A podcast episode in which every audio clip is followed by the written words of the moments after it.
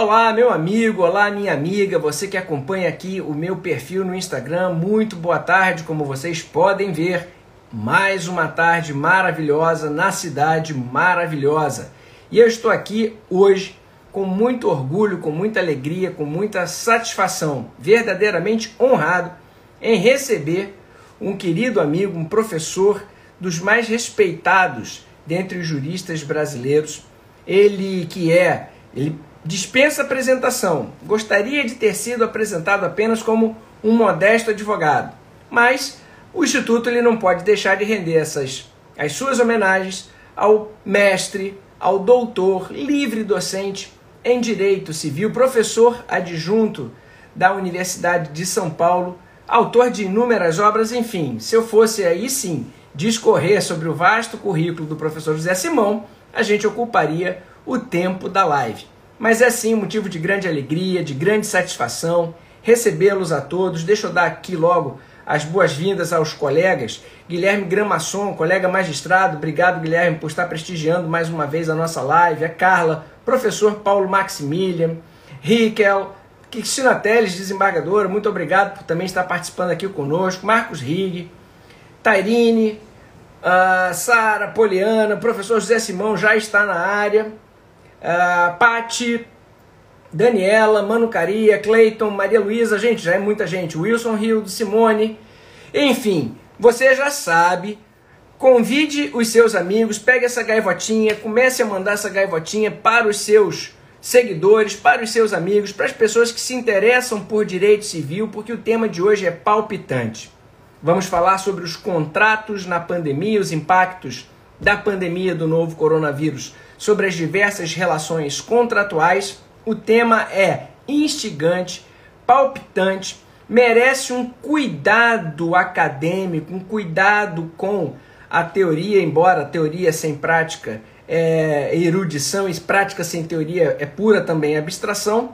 A gente está aqui tentando conciliar e por isso ninguém melhor do que o professor José Simão para explicar para a gente todas essas categorias e a melhor forma de interpretar o momento, as relações contratuais e propormos aqui algumas alternativas que visam a solução, a resolução pacífica dessas questões contratuais. Deixa eu convidar o professor José Simão aqui dando um abraço, Janaína, Tasca, Edgar, Andréia, Gaisita, Patrícia, Angelina, professor José Simão. Boa tarde, boa amigo, tarde, embaixador. Que honra, que privilégio, que orgulho e satisfação poder contar com a sua presença aqui conosco, compartilhando. Eu que dei um, um, um cano em Vossa Excelência da última vez. Não diga isso, porque o seu caso é a chamada força maior clássica. Tá na ah, Quando o desembargador não pode fazer a live porque atrasou a sessão de julgamento, ele está escusado de qualquer responsabilidade contratual ou extracontratual. E era, e era uma sessão bem, bem interessante, porque era da sessão civil. Eu não tenho nada para fazer, assim como você, né? Vou chamar você, meu claro. querido amigo. Por favor, por favor. E vice-versa. Por favor, não, não me chame de desembargador de forma alguma. Então, o que, que acontece? A gente estava numa sessão da sessão civil, discutindo, se não muitos problemas relacionados à pandemia, a maior parte deles voltados a isso. Então foi muito importante, a gente teve que ficar lá, não tive como sair de fato, mas me penitenciei na hora e hoje estou aqui, felizmente, uma sexta-feira, não tem sessão, para um bate-papo informal, alegre, descontraído, mas ao mesmo tempo bastante técnico. A gente não pode abrir mão da academia. Por isso que eu queria já, ao tempo de te saudar, abrir para você fazer as suas considerações iniciais e me passar um pouco da sua visão. Como é que você está no seu trabalho, na sua casa, no seu dia a dia, em razão dessa pandemia? Olha, então eu queria agradecer o gentilíssimo convite do Verso. Foi um, convite que eu não pude no primeiro momento aceitar por conflito de datas. Depois achamos uma data, houve aquele impedimento da força maior, mas eu queria dizer o seguinte: eu tenho evitado lives a todo custo, Verso, por conta de um cansaço físico muito grande. Hoje já se lê muita pesquisa estrangeira dizendo que meia hora de celular no, no, no Instagram é, são três horas presenciais de aula. A gente vai percebendo, a gente, eu, você e tantos outros amigos que estão nessa lida telepresencial, porque isso é ao vivo, à distância, isso não é EAD, como a gente se desgasta, né? Então eu acabei realmente reduzindo enormemente essa, esses encontros, e não por falta de prazer nem de vontade, porque, porque realmente houve um cansaço físico. Então, para pontuar essa primeira pergunta, agradecendo ao amigo pelo convite, a honra de estar com você batendo papo, que já tantos amigos passaram por essa sala de bate-papo, amigos comuns, como Tartucci, por exemplo. Eu diria o seguinte, Verso, a minha vida pandêmica se divide em duas etapas.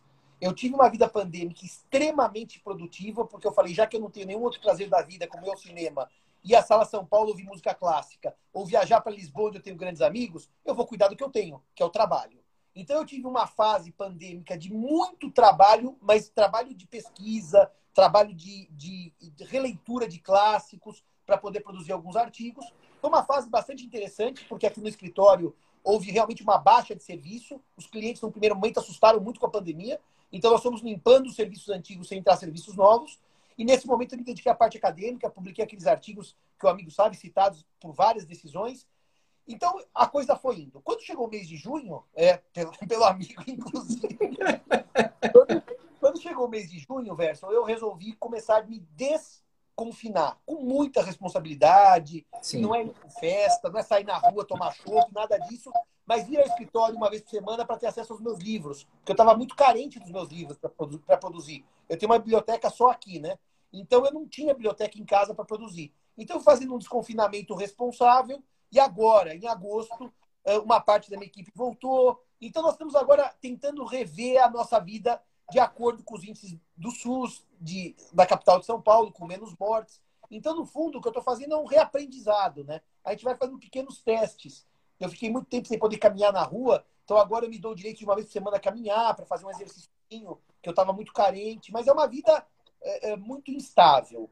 Naquele meu artigo sobre a realidade A, B e C, nós estamos na C, que já é um desconfinamento paulatino, mas ainda não é o resultado final da pandemia, é uma vida é, que eu diria para você, em certo sentido, e curiosamente, mais depressiva do que a confinada, por causa da angústia de não saber o que está acontecendo. Porque na vida confinada, como nós estamos todos em casa, nós tínhamos uma certeza: é aqui e daqui a gente não sai. Nesse momento de desconfinamento, eu sinto uma certa angústia por não compreensão dessa nova realidade. E talvez Verdade. pelo que vem. Então é, é, é uma coisa muito estranha, sabe, Verso? É assim, eu tô, eu tô realmente numa fase muito, muito curiosa. Talvez seguindo Machado, que eu andei lendo tudo que eu pude nessa pandemia, li nove livros em 45 dias só do Machado. Nossa, que beleza. É, só do Machado. Depois tem mais coisas, mas Machado eu tive uma imersão. É aquela ideia do casmurro, né? Do te... Não do teimoso, como diz ele no início da obra, mas do ensimesmado. Então eu estou nesse momento ensimesmado, um momento meio desconfiado da realidade, mas, mas, mas sem grandes dramas e trabalhando, agora os clientes voltaram. Agora as aulas virtuais na faculdade, na USP, voltam semana que vem. Então nós vamos dar as aulas. Então acho que assim, também nos adaptamos a esse mundo virtual de uma maneira interessante. Eu acho que foi bem bacana a nossa velocidade de adaptação. No início foi aquele grande susto, aquela grande incerteza. O tribunal aqui no Rio respondeu rapidamente. A gente conseguiu dar essa resposta rápida como eu já tinha alguma prática, algum hábito de aulas à distância, online, etc., também adaptei rapidamente o meu espaço aqui em casa e surgiu essa oportunidade de conversar com as pessoas, de é, levar realmente conhecimento de qualidade para um público muito maior, coisa que até então a gente talvez até imaginasse que fosse possível, mas não tinha tempo para se dedicar. Eu só, desculpe te interromper, tempo, e eu acho que também a gente não tinha dimensão. Porque como a gente sempre fazia as coisas ao vivo, e essa transição exigiria algum tipo de mudança para a gente. É verdade. Até modismo, né? A gente, você também dá as suas aulas. Eu aqui na USP foi a mesma coisa. Em uma semana eu estava na sala de aula, na semana seguinte eu estava aqui no computador. Não houve tempo sem aula. E a gente se adapta bem. Mas eu concordo com você que a gente agora tem esse mundo virtual para explorar de uma maneira muito rica prazerosa e interessante. Acho, Verso, não sei se você também tem essa opinião, que alguns colegas nossos perderam um pouco a mão.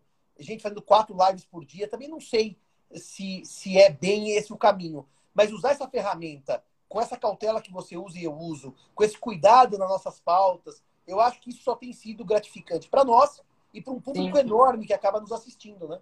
Eles têm gostado muito. A saúde acusou. Eu não aguentei, eu estava num ritmo de uma live, mas era diária. E, de fato, a saúde, eu vinha muito bem. Cheguei a perder 13 quilos antes do início da pandemia, que eu estava exagerado. Encontrei todos os 13 quilos de volta durante a pandemia. Mas a saúde acusou. Eu estava gravando o meu curso, teve dias que eu não consegui gravar, até achei que eu estivesse com sintomas de Covid, não estava.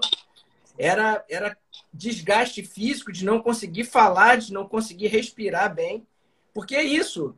Aqui a gente se desgasta muito mais. Na sala de aula existe aquela integração, você senta, conta uma piada. Aqui você tem a quase obrigação de, naquele espaço disponível, jogar o máximo de informação que você puder.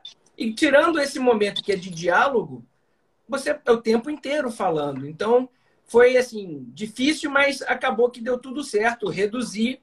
É. Agora eu faço duas vezes por semana. Procuro trazer sempre o que eu posso de melhor, os melhores amigos, os melhores professores mas abre espaço também para o pessoal que está começando, para a gente jovem, que a gente precisa dessa oxigenada.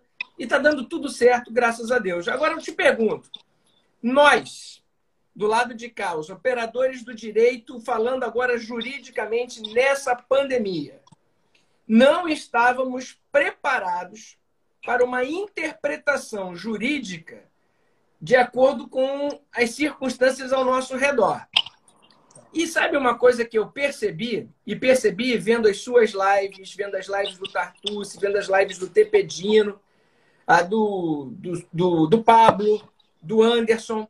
Eu percebi o seguinte: nós juristas, ao longo do tempo, nos acostumamos em não aprofundarmos o estudo das categorias jurídicas. Nós fomos ficando tão pragmáticos, tão pragmáticos, tão pragmáticos, que a gente acabou esquecendo de dedicar o cuidado e a atenção à ciência. E nós somos é, operadores cientistas. Eu não posso admitir que um médico não saiba manusear um bisturi. Eu não posso entender que um jurista não saiba manusear a lei. Um código civil, um código de processo civil. E, de repente, lá no nosso ambiente, né, o ambiente forense, o ambiente dos tribunais, com promotores, advogados, magistrados, a gente começou a ouvir algumas coisas que a gente falava assim: meu Deus, será que eu estou estudando demais ou estudei de menos? Agora fiquei na dúvida.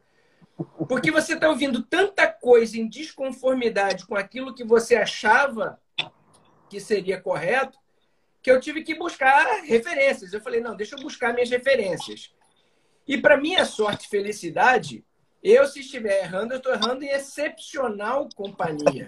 Estou errando com os melhores professores que eu conheço. Então, deixa eu errar com eles. Eu prefiro errar com vocês do que acertar com os outros. Tá certo. Vamos explicar um pouquinho essas categorias jurídicas que estão tão na boca do povo nesse momento, para a gente tentar colocar um pouco de ordem na casa, e você é autoridade maior nessa questão para mim? Pode falar, então? Eu só vou, eu, só vou mostrar uma coisa aqui para nosso ouvinte. Isso aqui é Água das Pedras. É meu último vício português, já que eu não vou a Lisboa. Não é cerveja Heineken. Outro dia eu estava fazendo uma aula, tomei. O senhor toma cerveja durante a aula? Eu não tomo, porque não tenho esse hábito. E não tomaria Heineken, porque eu detesto. Então, são duas mentiras aí. Eu não tomo cerveja durante a aula e não tomaria Heineken. Tomaria uma original, mas não durante a aula. Então, eu queria te dizer que a sua, a sua colocação inicial agora no tema jurídico, ela me é muito grata, porque eu fiquei conhecido, para minha alegria, por muitos amigos, como homem das categorias jurídicas. Eu, e eu sou. Eu me sinto, eu me sinto um civilista raiz, aquele que pega, define categoria jurídica para quê? para compreensão do Instituto e a correta aplicação da lei. Porque, veja, por que, que se estuda categoria jurídica? Por que, que eu tenho que ensinar para os nossos alunos a diferença de compensação e inovação? Não é porque eu acho aquilo simpático. É porque se eu não sei a diferença, eu aplico o artigo de código errado e eu prejudico a vida de pessoas que teriam direitos e podem tê-los perdidos por erro na aplicação da lei, ou é, eu não dou direitos a quem teria, ou dou direitos a quem não teria, que é igualmente grave. Então, quando você fala de categoria jurídica, outro dia eu conversava com a sua conterrânea aí do Rio de Janeiro, Aline Terra, é, é, que é, é uma também apreciadora e, estudiosa de categorias jurídicas, eu acho, Verso, que a pandemia nos ensinou, eu acho que você está coberto de razão, que um pouquinho daquela farra principiológica de jogar tudo na boa-fé e na função social, de repente o direito civil olhou, e eu vou falar do civil, que é o nosso, não vou entrar em ramos como administrativo ou trabalhista, nem teria competência nem vontade. Ele olhou e falou assim: puxa vida, aqueles caras que a vida inteira ficaram desenhando categoria, delimitando o instituto para aplicação correta da lei, talvez tenham mais utilidade do que invocar boa-fé. Porque também eu poderia dizer, revisa o contrato pela boa-fé, resolve pela boa-fé, só que eu também poderia dizer, não resolve pela boa-fé e não revisa pela boa-fé. A boa-fé seria uh, um elemento fluido que poderia dar conta de qualquer resposta à luz Sim. da vontade do intérprete. Então, eu queria fazer um estímulo a esses nossos ouvintes, numa sexta-feira uh, à tarde, que estão aqui ouvindo o professor Verso e eu, que o estudo das categorias jurídicas não é o diletantismo de gente velha e nem de gente chata. É porque, efetivamente, estudar categoria jurídica é bom para a compreensão do sistema. Eu peguei outro dia, numa palestra, convite dos nossos amigos do IBD Civil, da turma do professor Faquim, Tepedino e Paulo Lobo, lá em Curitiba, Verson, alguns julgados do STJ sobre uso do, do vocábulo boa-fé objetiva. E existem coisas muito curiosas, porque, por exemplo, há ministros que dizem que descumprir o contrato é quebrar a boa-fé. Para mim, inadimplemento das obrigações existe muito antes de falar em boa-fé. Quem não paga o que deve não quebra boa-fé, inadimpre o contrato. E, de repente, as categorias jurídicas tradicionais são esquecidas e a boa-fé é invocada. Mas daí acontece um fenômeno, Verso, que é muito curioso. A doutrina brasileira, em grande medida, com muitas exceções também, também não são exceções tipo três ou quatro eleitos, com muitas exceções, ela resolveu se demitir da sua função, que é delimitar as categorias. Ela resolveu falar sobre jurisprudência. Eu estou falando com alguém que julga, e com todo respeito a alguém que julga, a Sim. sistemática do julgamento não é a sistemática de quem faz doutrina, e nem poderia ser. Vocês não vão Exatamente. Um, caso, um caso concreto e vão gastar 80 páginas definindo arras, por exemplo. Eu acho que não faria o menor sentido para a justiça, para a celeridade e para a qualidade do julgamento, você perder, talvez, 30 meses para escrever sobre arras. Para mim faz sentido. Eu posso publicar um livro sobre arras com 30 meses de estudo. Então, me parece que nós, advogados, agora vou falar como advogado, não como professor, muitas vezes apontamos o dedo para o judiciário, você, juiz, não sabe, você, juiz, não lê. Só que quem da doutrina está escrevendo para o juiz poder ler e para o juiz poder construir a jurisprudência? Então, eu escrevi um pequeno artigo há algum tempinho, algum tempo já publicado, que eu citei aquela passagem do Gil Vicente, eh, da, do alto da barca do inferno, quando o desembargador chega para o diabo e fala assim, não, eu vou na barca do senhor. Ele fala, não, o senhor vai no do inferno. E daí o advogado falou, o senhor era corrupto, o senhor ganhava dinheiro para julgar. E daí ele falou assim, não, eu não. Era minha mulher que ganhava dinheiro. Se ela pegava o dinheiro, eu não estou nem sabendo. Essa ideia de apontar o dedo e culpar o outro verso, ela é muito cômoda, né? Eu aponto e digo assim, ó, verso vocês julgam mal. Esse pergunta, mas Simão, você escreveu alguma coisa para julgar bem? Então começa um jogo de empurra que eu acho que a pandemia desmistificou. Sabe por que eu acho que a, que a pandemia desmistificou? Talvez eu tenha lido, passado os olhos, em 100 ou 150 menções a artigos sobre contratos na pandemia. Mas se você olhar daqueles 100 artigos, quais tiveram adesão à jurisprudência e quais deles viraram fonte de outros artigos de doutrina, não chega a 10, 12, 14, com muita boa vontade, 15. E por quê? Porque eu acho que a pandemia, Verso, delimitou efetivamente as pessoas que nesse momento conseguiram enfrentar a questão e dar resposta e aqueles que ficaram contemplando. Porque você concorda comigo, meu caro, que o confinamento começa, vamos pôr uma data simbólica, 15 de março, não foi 20, mas vamos pôr simbólica dia 15. E eu escrever sobre a pandemia em agosto é de função zero, porque todo mundo já escreveu o que tinha para escrever. Então, aqueles que resolveram corajosamente desbravar o tema saíram na frente.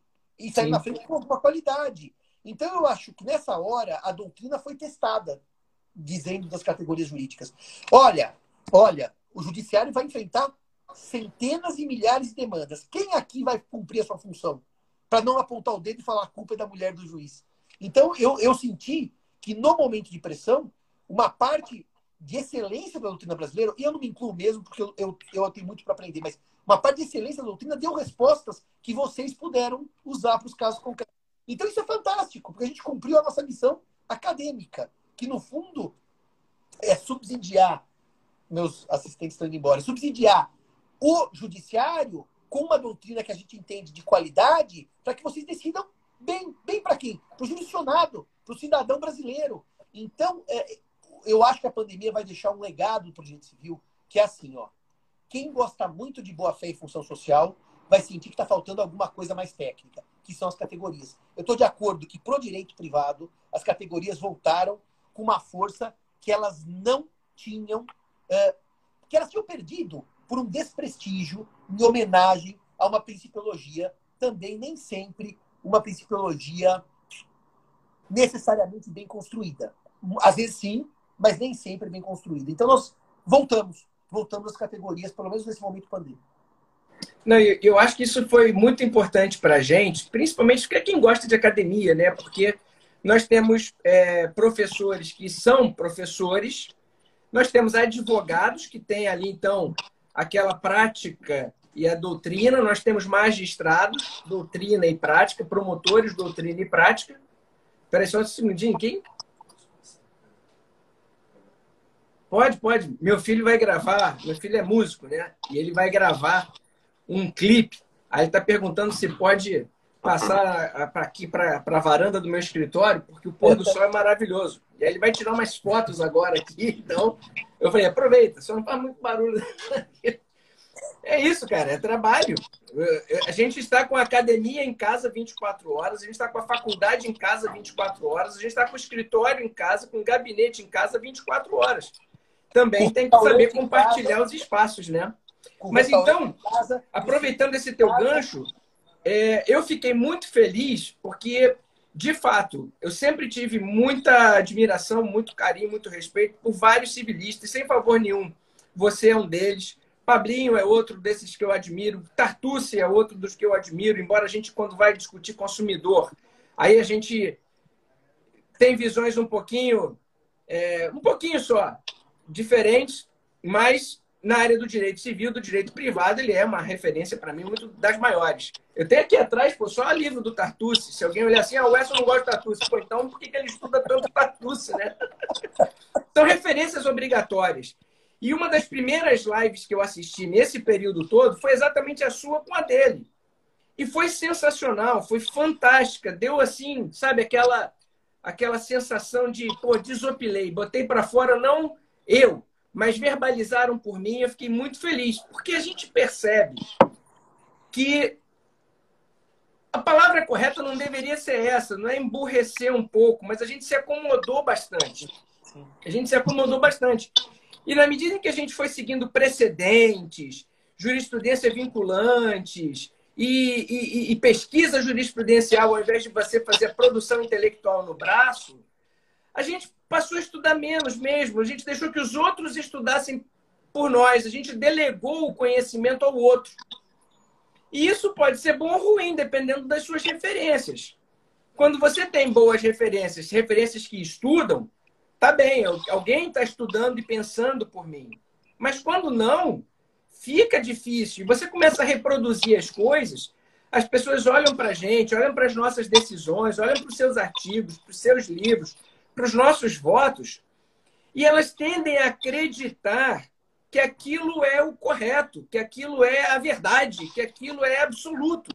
Não fazem um filtro de que aquilo é só uma posição de alguém que estudou ou não para se posicionar daquela forma. Então, quando eu vi a sua live com o Flávio, depois eu vi uma com, do Flávio com o Tepedino e, e outras tantas, eu falei assim, gente, pô, que bom. E, e eu não estava fazendo live nessa época. Eu não estava fazendo nenhuma live. E aí eu falei, não, é necessário. A gente precisa pegar esse conhecimento e multiplicar. Foi aí que eu comecei a fazer lives, porque eu precisei, eu senti necessidade de, de, de, de, de dar eco, de reproduzir essas vozes. E aí, pronto, a gente entra nessa seara. Uma coisa que eu queria, então, que você já começasse e botasse pingos nos is para todo mundo. Que a provocação ela vem no final, tá? Por enquanto, eu estou te deixando só à vontade.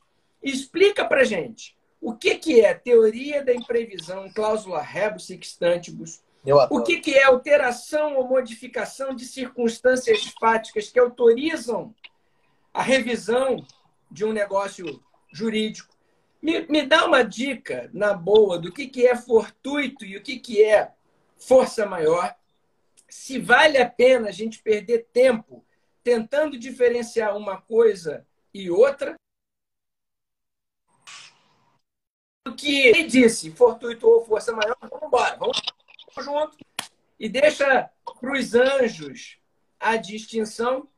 E quando é que eu tenho resilição? Quando é que eu tenho rescisão?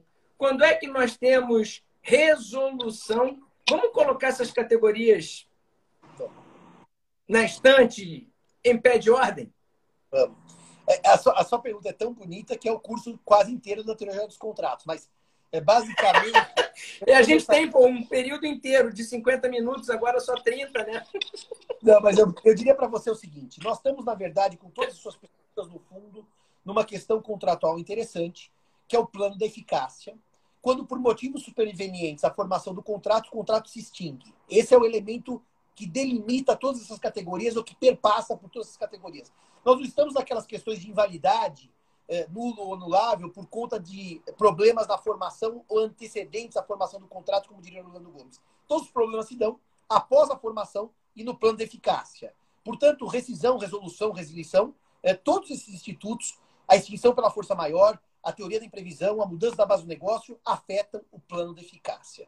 Em termos é, bem singelos aos nossos amigos, o Código 16 usava o termo rescisão para tudo, a doutrina já xingava, criticava, e também, mais uma vez, Orlando Gomes dizia: olha, existe resolução, existe resilição, vamos ajustar esses termos. E o código ajustou, Verso, para o bem ou para o mal, certo ou errado, ele fez opções, e as opções dele, no meu sentir, têm que ser respeitadas, porque esses conceitos podem ser adaptados à realidade legal. E o Código uhum. Brasileiro praticamente apagou a palavra rescisão do sistema. Aliás, rescisão ficou com aquela velha ideia ainda do Orlando Gomes, da lesão do direito italiano, que o Código italiano fala rescinde. Bom, mas eu digo, no Brasil isso não pode ser usado, porque a lesão está no campo da validade e é um negócio jurídico anulável nos termos do 157. Então a palavra lesão quase que ficou, segundo a doutrina, um gênero com duas espécies: resilição, 472, e resolução. A resilição é, a, é, a, é a, extinção por força da vontade de uma das partes ou de ambas. Então a resilição pode ser unilateral, quando a lei autoriza, revoco a procuração que dei ao meu mandante, ao mandatário ou o, mandata, o mandatário renuncia à procuração do mandante. Resilição, exoneração do fiador, podemos falar horas sobre isso. Ou a resilição bilateral, que é o chamado distrato. Então, a resilição nasce de um ato de vontade. Quando a extinção se dá no plano de eficácia, não por vontade, mas por questões alheias à vontade, a gente chama de resolução. E daí, basicamente, a doutrina diz resolução sem culpa, o chamado inadimplemento involuntário, quando, por exemplo, o raio mata a vaca mimosa, eu adoro desse na minha aula, eu não posso entregar a vaca porque o raio veio e fulminou a vaca.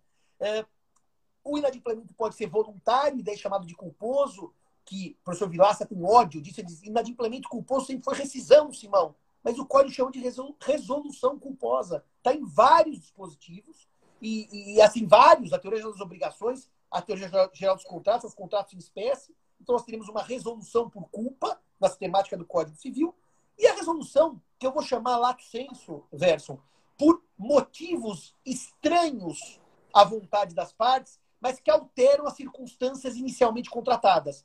Nesse grande grupo, que eu dei um nome genérico, que alteram as circunstâncias inicialmente contratadas, vem a chamada onerosidade excessiva, teoria da imprevisão, base objetiva e frustração do fim do contrato. Eu realmente gosto muito desse tema e eu vou voltar então agora na sua pergunta. Então, no plano da extinção, do, na questão da extinção do contrato no plano de eficácia, tirando a figura da resilição, tirando a figura da resolução culposa ou da resolução sem culpa, a involuntária, quando há uma mudança das circunstâncias entre o momento da formação e o momento da execução do contrato, nós temos algumas figuras a estudar de maneira sucinta. E todas elas voltam na chamada cláusula rebus sextantibus. Só para dizer uma coisa para os meus ouvintes, para também te responder. A resolução sem culpa ou inadimplemento involuntário é o que vai bater no fortuito e na força maior.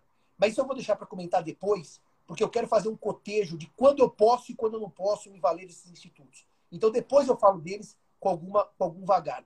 Mas então vamos imaginar então que o contrato nasce válido, válido, não é nulo nem anulável.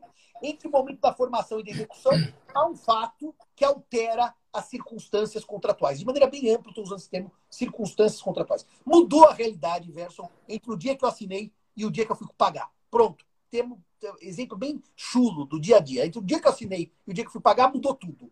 Acho que a pandemia mudou tudo. Isso acho que todo mundo tem certeza. Exatamente.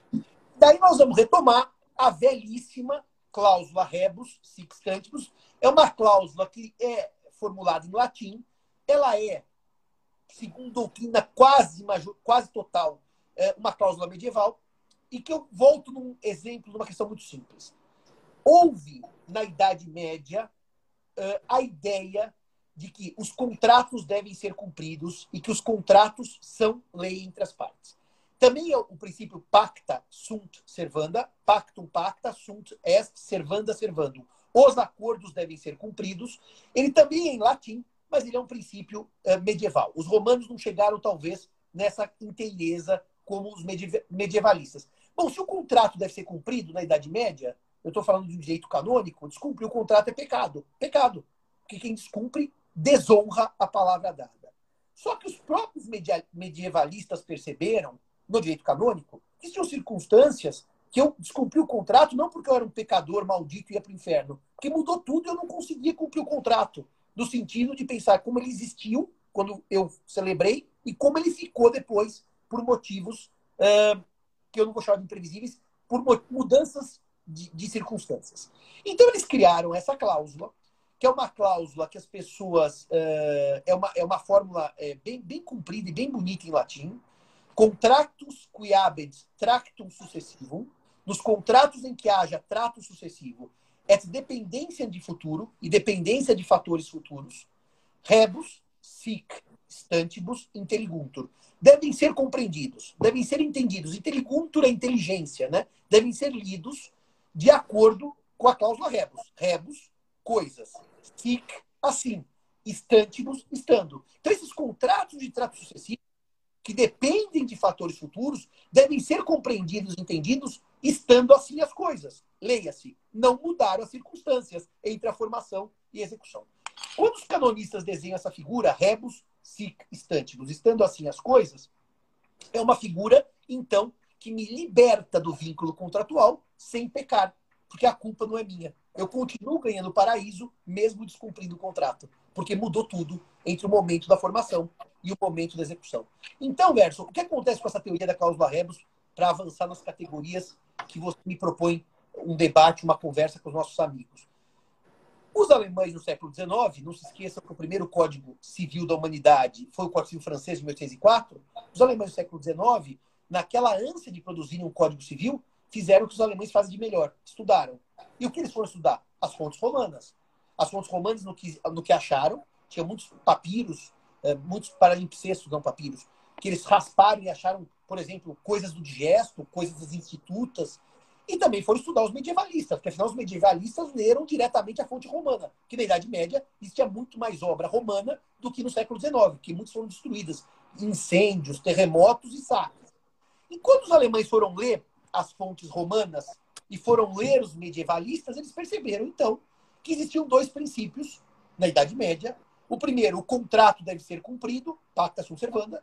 E o segundo, que se mudarem as coisas, o contrato pode ser descumprido, que é a rebus sic stantibus. Então, os alemães, nesse movimento chamado pandectística, que pandectas é o digesto, é, das leituras das fontes romanas, eles percebem que é necessário, então, desenvolver que ideia que é essa de que mudou eu posso falar bye bye contratante. Eu estou fora do jogo. O que, que é isso que os canonistas construíram?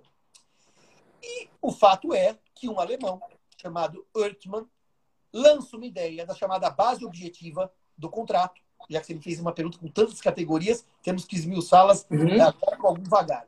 E um outro alemão chamado Karl Larentz pegou essa ideia de base objetiva e desenhou. Aliás, o livro do Larentz está até aqui em cima da minha mesa porque eu vou produzir um artigo para a ASP. Só porque eu falei, não sumiu, não, não sumiu, não. Eu comprei até pela internet, está aqui na minha mesa. Uh, este uh, livro do Lawrence, vamos dizer assim, é toda a sistematização da teoria da base objetiva. Mas então vamos devagar para entender mais ou menos o que nós estamos falando. Todas as teorias que eu vou dizer agora partem do mesmo princípio. As coisas mudaram entre a formação e a execução do contrato. Mas cada um enxergou de uma maneira distinta. Então vamos começar pelo caso mais famoso, que foi o caso francês, quando em 1916, já deflagrada a guerra, Primeira Guerra, a Grande Guerra, há dois anos, a companhia de gás da cidade de Bordeaux, na França, que aliás, quem gosta de vinho sabe que Bordeaux disputa com a Borgonha os melhores vinhos franceses, ela tinha um problema. Havia uma companhia que entregava gás, fornecedora de gás aos habitantes dessa cidade. E a companhia bateu na porta da prefeitura e disse assim: meus amigos, eu não posso entregar o gás pelo preço que eu pratico há 50 anos, porque agora, com a guerra, a invasão das minas de carvão do Rio Ruhr, o preço disparou. Para eu produzir o gás, transportar o gás, eu tenho que aumentar para os consumidores. E disse o, a prefeitura: aqui não, aqui é pacta sunt servanda. Cumpram o contrato, mesmo porque o Código Napoleônico, que é um código do liberalismo, dos burgueses para os burgueses, não previa a imprevisão nenhum rompimento da base do contrato, porque é óbvio que isso enfraquece o vínculo. Bom, dito isso, essa companhia de eclairage, que distribuía gás, vai até a mais alta corte francesa administrativa, que é a o chamado Conselho de Estado, fica até em Paris, perto do Louvre. E o Conselho de Estado, em 16, dá uma decisão, como se fosse o STJ administrativo, vamos dizer assim, dos franceses, dizendo que a companhia de gás podia ou cobrar aumento, ou se a prefeitura discordasse, exigir da prefeitura indenização por não deixar aumentar o gás. E foi isso que aconteceu. A prefeitura de Bordeaux teve que pagar a companhia de gás. Por quê? Porque disse o tribunal, esse Conselho de Estado, há um fator imprevisível que muda as circunstâncias. E a imprevisibilidade permite a revisão do contrato. Então, talvez seja o primeiro caso que se tornou uma febre em que um juiz assim, o pacta sunt servanda, o princípio pode ser lido pela teoria da imprevisão, sendo suavizado, abrandado. Esse, essa decisão do Conselho de Estado de 1916, ela foi tão icônica que sabe o que aconteceu? A própria França de tomar a lei em 1918, janeiro, no último ano da guerra, a chamada Lei Fayot, a Lei Fayot está nesses meus artigos, em que permitiu uma grande releitura dos contratos firmados antes de agosto de 1914, portanto, antes da guerra ser deflagrada, e que continuaram produzindo efeitos depois da guerra. Essa lei falhou, lei excepcional e temporária, previa, por exemplo, a chance de o juiz liberar o contratante do vínculo sem nenhuma punição, porque o contrato ficou muito pesado para o contratante. Liberava o juiz para suspender prestação contratual, Verson, qualquer semelhança com o TJ, STJ não é mera coincidência, para suspender prestação contratual por causa da guerra, dos efeitos da guerra sobre os contratos. Então, os franceses caminharam, Verson, pela ideia de revisão com base num fator imprevisível. A imprevisão é o norte da teoria francesa. Os alemães não. Os alemães caminharam para outra ideia. Não importa o porquê mudou, se previsível ou imprevisível, importa que mudou. A ideia da base objetiva de Larens é uma ideia muito interessante, porque ele vai dizer o seguinte: uh, se houver uma mudança da base objetiva, essa mudança permite resolução do contrato, extinção do contrato. Se o motivo era previsível ou não, o fato é que as coisas mudaram. Isso é irrelevante. E ele Exato. vai dizer mais, eh, Verso, que a base subjetiva, que no fundo é a minha percepção da realidade, ela é irrelevante. Não importa como eu percebi a realidade. Eu brinco sempre. Se eu tivesse com óculos escuro, vendo noite ao meio-dia, quando meio-dia virou noite, houve uma mudança objetiva de base.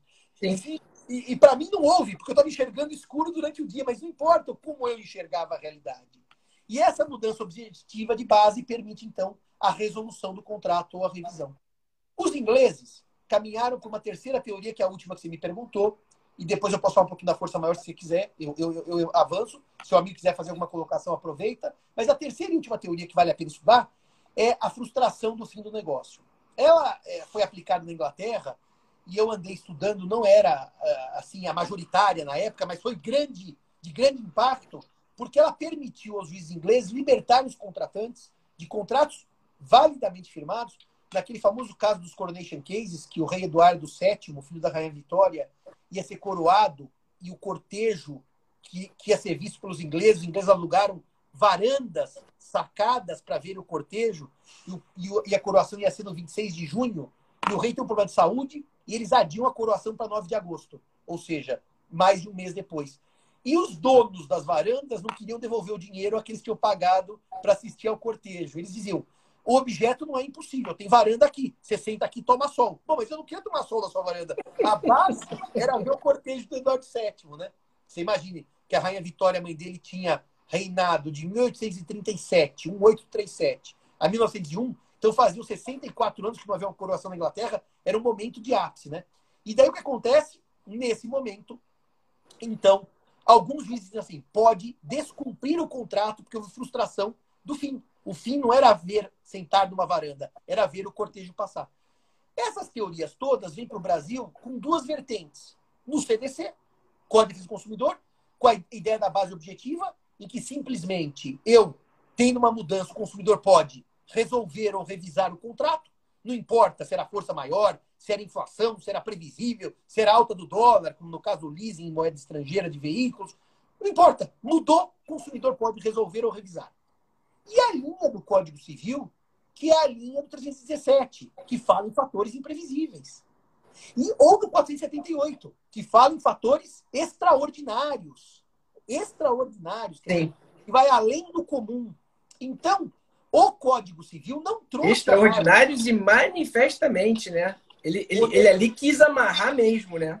E ainda que fala que causem vantagem extrema para outra parte. Então, ele traz no 317 no 478 as razões que permitiriam a resolução ou revisão do contrato, os motivos. Os motivos dessa mudança de base é, passam a ser relevantes, não no CDC, mas no Código Civil de 2002. Só que daí, Verso, o que acontece então nas locações, que é onde eu escrevi, os artigos estão sendo mais citados, esses dois meus de locação, e só para os amigos que quiserem, depois no Instagram, que estão aí no meu Instagram, Podem me pedir inbox, eu vou mandando para vocês. Eu tenho tudo isso em, em, em links. Eu mando para quem quiser. Só chegar no Instagram e falar, Simão, manda aí para mim. Eu mando todos os artigos para vocês que quiserem ler a minha opinião sobre o tema. E o que aconteceu no Brasil, Verso? De repente, nós temos um colapso da economia mundial, 80% do PIB mundial colapsado, algo sem precedentes. Que dia que você imaginou que eu não poderia ir à missa de domingo como eu vou há anos? Que dia você imaginou que você não podia abraçar sua mãe, seu pai, o seu filho ou seu avô porque podia passar Covid? E que dia que você imaginou que o shopping center ia estar fechado e você não teria uma loja na rua para comprar um sabonete? Nunca, nunca. Isso é, isso é inimaginável na vida do ser humano. E de repente acontece isso. E quando vem isso, os contratantes entram em pânico e vão buscar vocês, os juízes, vocês, os embargadores, para dizer: eu quero me livrar desse contrato. É a primeira leitura ou eu quero revisar esse contrato. Então, agora vamos falar da, da força maior do caso Fortuna. Existem prestações que se impossibilitaram com a pandemia. Eu vou dar um exemplo óbvio. O show do Metallica em São Paulo. Não podia ter aglomeração. Não podia ter duas pessoas perto. Quanto mais 30 mil abraçadas se beijando. Não podia. O Metallica não pôde se apresentar em São Paulo. Houve culpa? Não. Força maior ou caso fortuito. Que por direito civil são equivalentes é, é, perda de tempo ficar com grandes ilações. Para o consumidor seria diferente, mas acho que aqui não, não vem ao caso porque eu vou dizer. Se quiser usar a linguagem consumerista, é um fortuito externo. Eu não fui à ópera, a ida, dia 27 de março, porque não teve ópera. O que acontece com a impossibilidade da prestação pelo fortuito pela força maior? Extingue o contrato, na velha ideia do status quo ante, eu devolvo o dinheiro e você não vai ter um show. É verdade que a MP do Bolsonaro apresentou algumas restrições de devolução do dinheiro. Isso também está no meu site, mas acho que não é o caso para responder as categorias jurídicas. Então, Verso, algumas prestações de fazer uh, colapsaram pela força maior. Uh, fazer o show, fazer a viagem, não tinha voos, os voos foram cancelados. Como é que eu vou entrar num avião, chegar na Argentina, o espaço aéreo está fechado? Ah, mas você tem pacote, paga. Mas eu não vou pagar mais o pacote, eu não tenho como ir para a Argentina. Então, quando havia prestações de fazer que colapsaram com a força maior, o judiciário começou a liberar os devedores corretamente, porque a obrigação se extingue. O consumidor tem direito a ter o dinheiro de volta. Eu que paguei pelo show a ter o dinheiro de volta. E acabou o assunto. Não houve grande dimensão, na verdade, Verso, e aqui que eu acho que foi o maior erro da doutrina, quando ela quis transpor isso para a obrigação de dar dinheiro. A doutrina mais ligeira, mais célere, menos categorial, menos estudiosa, começou a dizer assim: o locatário não paga o aluguel porque foi mandado embora. Eu quero dizer o seguinte aos senhores, e aqui eu desvio do Tartucci, que, como disse um amigo aí, a divergência entre os amigos é super salutar, e aí na área jurídica, se não houver divergência, o direito não evolui, porque é um monólogo. Se eu e o Verso pensarmos exatamente igual, é melhor nem fazer live, porque precisam aprender aqui. Agora, eu quero dizer para vocês o seguinte: eu discordo em gênero, número e caso que o desemprego do locatário, em razão da Covid, gera redução do aluguel do locatário residencial. Eu discordo. Eu Também. discordo por uma razão simples. O conceito de fortude de força maior, os fatos necessários, cujos efeitos não era possível evitar ou impedir, sempre foram fatos comuns a todos e não pessoais daquele devedor. Porque senão aquele devedor que quebra a perna e não pode ir até a casa do credor pagar, ele também tem uma força maior porque ele quebrou a perna. Nunca foi considerado força maior as peculiaridades pessoais do devedor. Então, Verso, eu escrevi uma coisa que é muito chata. É muito chata. O devedor desempregado continua pagando aluguel. E se não pagar, vai para a rua. Não, professor, mas isso é muito chato. É muito chato. É muito chato, mas a estrutura de dito privado, dito privado não faz distribuição de renda. Ele não é um direito é, que eu diria é, assistencial, como nós temos medidas assistenciais no campo da, do INSS ou no campo das bolsas. Então eu tive que dizer num artigo muito chato que quem está desempregado, quem teve o contrato de trabalho suspenso, quem foi demitido, quem teve horas reduzidas, continua pagando aluguel. Ponto. Eu não vejo como as condições pessoais do devedor me liberam do vínculo da locação residencial. Agora, é óbvio que houve mudanças de base que exigiram revisão contratual. Eu dou um exemplo desagradável, mas também tem que ser dado. Aquelas faculdades que não conseguiram, infelizmente, transformar os seus cursos em telepresenciais, como medicina, em que há laboratórios, coisas práticas, e deram uma parte tele, o que era possível, e não deram uma parte das disciplinas, tem que reduzir a mensalidade. Afinal, eu daria 10, estou dando 3. Então, a, a, mensalidade não pode ser de, de 10, tem que ser de 3. Ah, mas, professor Simão, quando as faculdades voltarem a dar, elas podem cobrar difícil? É claro. Se elas, vamos lá, tinha que dar 10, dei 3, cobro 3. Só que se eu tenho que dar 10 e dou 13 no futuro, eu vou cobrar por 13. É tudo de acordo com o que eu oferto. Então, há casos claros de revisão contratual. E se me permite, Verson, alocação comercial é o caso clássico. Como é que o shopping está fechado e o equilíbrio contratual não está prejudicado? Peraí, você quando montou aquela sua pequena brigadeiria no shopping Morumbi, aqui de São Paulo, ou no Barra Shopping no Rio de Janeiro, com todos os economistas da aposentadoria, você imaginou que você fosse ficar quatro meses com a loja fechada com, sem um puto no bolso? Agora, também me parece, Verson, e disse isso para sua amiga Aline Terra, minha querida, para Gisela Sampaio da Cruz, as minhas amigas civilistas, e vou dizer para você, me parece que houve muito oportunismo de locatários que não deveriam ter o contrato revisto encharcando o judiciário de demandas frívolas para tirar vantagem. O espertalhão. Muitos shopping centers permitiram, para reduzir os prejuízos lojistas, vendas virtuais das lojas dentro dos shoppings, o que é proibidíssimo em todos os contratos. Muitos lojistas se valeram dessa faculdade, aliás, restaurantes, que migraram para o iFood e esses outros mecanismos e disseram: estou quebrando porque minha porta fechou. Eles estavam ganhando mais porque eles suspenderam os contratos dos garçons, não estavam pagando os garçons, quem estava pagando era o governo, transformaram suas cozinhas em cozinhas únicas e viraram centrais de distribuição de comida. Então, se você olhar aquele restaurante, ele está mais faturando na pandemia do que antes. E daí você queria saber o que? Verso um mantra. Na pandemia todos perdemos. Não, não, não. Na pandemia, infelizmente e tragicamente, muitos perderam. Mas o juiz, como você, não pode analisar o mantra. Todo mundo empobreceu, logo todo mundo tem direito a não pagar aluguel ou não pagar. É, eu queria só passar isso para você. Eu sei que falei demais, mas você me fez uma provocação muito extensa para dizer para você que agora o ano vem, sabe o que é? Os juízes lendo com mais sobriedade. Porque o juiz é um ser humano, ele se impacta com a realidade. Ele abre o computador, tá tudo dia assim. Morreram 30 mil pessoas, o país colapsou, a economia quebrou, 30 milhões de desempregados. Ele vai suspender pagamento. Mas o problema de suspender pagamento, Verso, é que se eu não pago o locador, o locador não paga o banco, o banco não tem dinheiro para emprestar, a economia colapsa a médio prazo. Então eu propus naquele meu artigo alguns critérios para tentar reequilibrar o contrato sem que houvesse a falência do sistema contratual como um todo. Desculpe que eu falei demais e não deixei você falar, meu amigo. Não, mas acho que o pessoal que está aqui assistindo a live nesse momento, eles vieram, não foi por minha causa, não, eles vieram por sua causa. E se você não falar, eles vão me processar depois, embora seja gratuito, eles vão me processar depois porque eu que falei.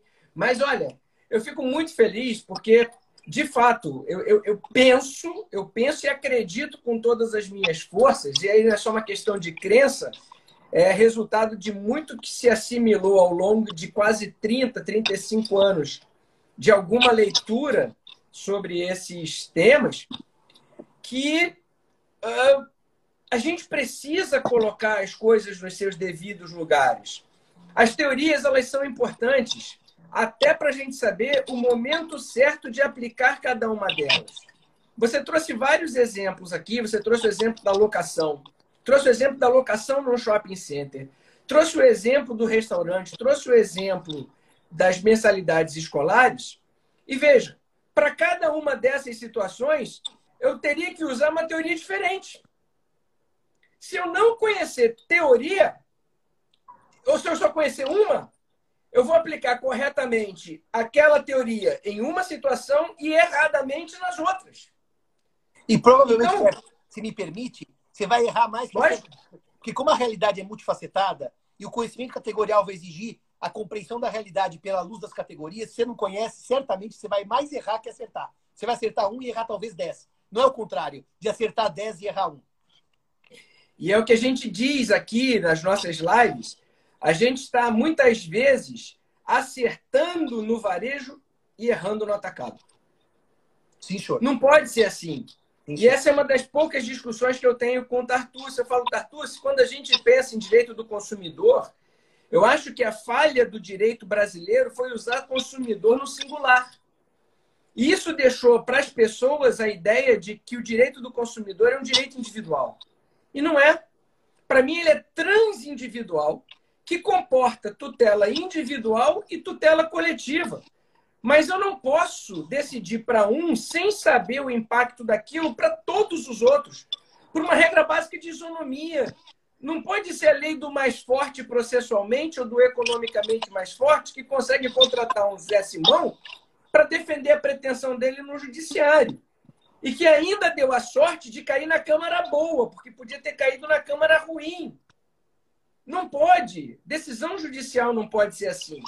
Eu digo muito e digo sempre, e fico feliz quando eu escuto pessoas do teu quilate, né? Dizendo isso antes, na verdade, mais reproduzo do que, do que eu crio, mas eu digo que uh, a vida social ela pode ser feita de escolhas difíceis, mas essas escolhas têm que ser tomadas, essas decisões, por quem tem mandato constitucional para tanto. Então, a sociedade elege determinadas pessoas para fazer escolhas difíceis por aquelas pessoas.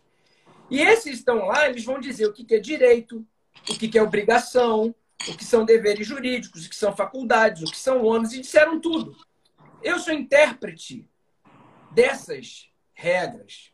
E me deram princípios para interpretar essas regras. Mas não me deram a liberdade de criar direitos que essas regras não contemplam. Eu não consigo enxergar juiz legislador, porque aí ele está interferindo em sistemas. E quando o juiz interfere em sistemas, sem conhecer as particularidades daquele sistema, sem conhecer a lógica, a racionalidade daquele sistema, a estruturação daquele sistema, razão de ser daquele sistema, se não conhece isso e acha que pode interferir naquilo, eu não tenho dúvida que ele vai acertar muito menos do que ele vai errar, porque ele está desestabilizando, ele está desestruturando, ele está desarmonizando. Então, na minha ótica, ele está descumprindo o seu papel de julgador. O julgador ele está ali para harmonizar, para levar segurança jurídica, para levar estabilidade para as relações, previsibilidade em relação às consequências.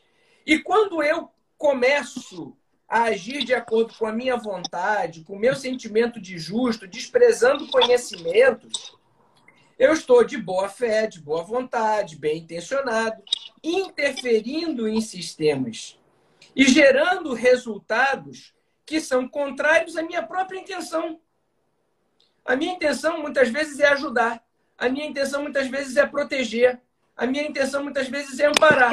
Mas eu faço isso para o indivíduo e às vezes equivocadamente, e desconsidero o dano que eu provoco para todo o conjunto da sociedade. Eu digo, é, e vou te devolver também a fala, e já te pergunto, Simão, você teria mais uns 15, 20, 30 minutos para a gente continuar esse papo, porque esse papo, cara, isso aqui é inesgotável. Eu, eu, infelizmente, hoje não, por quê? Porque como é uma sexta-feira e eu estou desconfinando, eu tenho um compromisso familiar com mãe, pai. Sim, eu, eu também. Tenho dado um apoio. Porque você sabe que os idosos nessa pandemia foram os que mais sofreram, né? Porque eles eram as vítimas da Covid, ninguém podia vê-los, só que ao mesmo tempo houve uma sensação de abandono, não no sentido da gente abandonar, do, do desamparo. Então eu tenho um compromisso sim, familiar sim. agora. Eu peço desculpas de não poder continuar, mas. Não, assim, não, mas. Como o papo está muito bom, eu só queria dizer, primeiro que eu me, me, me voluntario a voltar mesmo. Eu não tenho feito isso com muitas pessoas, mas acho que como o papo fluiu muito bem, será um grande prazer voltar aqui. Agora, Verso, eu queria fazer duas notinhas importantes com base nas, nas questões que, que as pessoas colocaram aqui bem rapidamente. Primeiro, eu sou um sujeito que acho que vale a pena estudar. Eu sempre achei que valia a pena estudar. Também. Existia uma conversa na minha família, nossa, mas você estuda tanto, você lê tanto. Eu era aquele cara obcecado por leitura. Eu me escondia embaixo da cama para ler escondido, quando eu não podia estar tá lendo. E eu sempre achei que estudar, eh, desembargador e amigo, a gente só tem ganho para a gente e para a sociedade. Então eu queria deixar uma mensagem quase final, e agora vem a final. Estudem. Não deixem de estudar. Isso que nós temos hoje em uma hora é um pequeno exemplo de algo que vocês podem fazer em casa, vendo milhares de lives. Eu tenho um canal no YouTube, o Instituto Nemes tem material de qualidade, assistam. E uma segunda e última nota que eu ia dizer é que é a seguinte: eu não consigo enxergar um direito em que o legislador é ruim e o juiz resolve suprir as deficiências do legislador. Eu vou te dar um exemplo simples. RGET demorou milhares de tempos para ser aprovado pelo Congresso, não por culpa do Senado, e milhares de tempos para ser sancionado pelo presidente Bolsonaro, porque nós votamos mal no Congresso do Bolsonaro. E daí a prescrição é interrompida e suspensa, e a decadência também, dia 12 de junho, quando a pandemia estava já no fim, pelo menos na capital. Quando ela tinha que ser interrompida dia 12 de março. O que eu estou dizendo, na verdade, para você, é que eu não vejo como o juiz supra as deficiências do legislativo. E acho, Verso, sinceramente falando, que acaba virando um pouco de loteria. Porque o tal do bom senso é uma coisa interessante quando coincide o meu e o seu. Quando não Exato. coincide, nós entramos numa rota de colisão que é uma, é uma loteria, é uma desgraça. E eu realmente peço desculpas de não poder continuar com o amigo, mas eu fiquei muito feliz pelo convite. E olha, eu sei que seu assistente tem aí a sua agenda prometo, em uma semana, 15 dias, conforme abrir a sua agenda, fazermos Simão parte 2 nessa conversa agradável, viu? Quem sabe a gente não junta a semana com o Tartucci. O Tartucci vem para fazer uma live com a gente. E aí essa é uma semana que vai cair a internet tamanho peso das lives. Pô. Tartucci minha... e Simão, na mesma semana, pum, cai a live. Da minha parte, Pesada. da minha parte, não sendo terça-noite que eu tenho alguns compromissos, o amigo fica à disposição e a minha agenda está à disposição. E repito, se alguém dos ouvintes realmente quiser os textos, vai lá no Instagram, JF Simão, eu mando os links. Quem quiser estudar um pouquinho do que eu penso sobre contratos em tempos de pandemia, tá certo? Arroba JF Simão. Verso, muito obrigado pelo convite. Eu te agradeço, meu querido amigo, imensamente. Eu estou olhando aqui para o lado, porque aqui do lado vem as, os comentários da live que está sendo transmitida pelo YouTube. Então, volta e meia, você me percebe olhando para a lateral aqui. Você não sabe a quantidade de elogio. O professor Oscar Ivan Prux, que é um amigo nosso lá do Paraná. Uh, tá mandando... professor Prux, grande abraço. Conheci em Lisboa, professor Prux, grande abraço. Mandou um abraço, saudando a live. Várias pessoas aqui pedindo para voltar. Mais uma, mais uma, faz de novo, volta a live. Te elogiando. Foi muito excelente. Não, não tinha como ser diferente. É um altíssimo nível, realmente, a sua. Mais do que ser altíssimo nível, quer dizer, porque tem pessoas que têm conhecimento e não têm didática. Você consegue aliar a didática, né, o teu conhecimento, a tua erudição e passar isso com uma facilidade, com uma tranquilidade, com uma leveza. Então, eu acho que as pessoas ficam felizes, elas estão aprendendo a estudar mais. Eu acho que isso está sendo positivo. Eu tenho visto aqui, essa live é exemplo, vários magistrados, colegas meus, vários magistrados estão participando da live hoje, de primeiro grau, de segundo grau, têm participado das lives. E olha, não tem mais aquela vergonha de estudar, de ir para a sala de aula. A sala de aula está dentro da tua casa a magistratura merece todo o meu aplauso. Aquele evento, aquele desembargador de São Paulo que virou é, uma coisa horrorosa e realmente aquele fato é desabonador, não invalida um esforço enorme que os magistrados fizeram para que realmente virassem a pandemia de ponta cabeça e dessem conta do recado. Então, eu é. quero deixar uma nota especial aos magistrados que nos assistem, aos amigos magistrados, aos parentes magistrados, que eu louvo a magistratura por essa espetacular atividade de produção de conhecimento que teve nessa época de pandemia, viu, Verso? E eu vou retribuir a gentileza dizendo o seguinte: nós estamos exatamente no mês do advogado, mês de agosto, né? A introdução dos cursos de direito no Brasil. Então, é, eu posso até te dizer com muita tranquilidade que se um juiz, bom juiz,